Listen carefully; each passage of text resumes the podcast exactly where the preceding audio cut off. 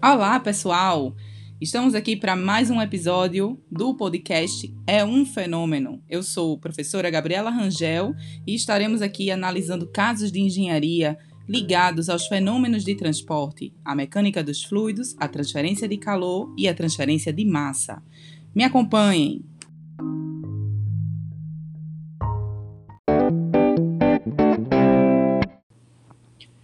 Antes de começar o nosso episódio, eu gostaria de explicar a origem do podcast É um Fenômeno. Esse projeto nasceu a partir de uma atividade proposta do curso de Ferramentas Digitais e foi idealizado como uma forma de trabalhar conteúdos aplicados da engenharia à área dos fenômenos de transporte.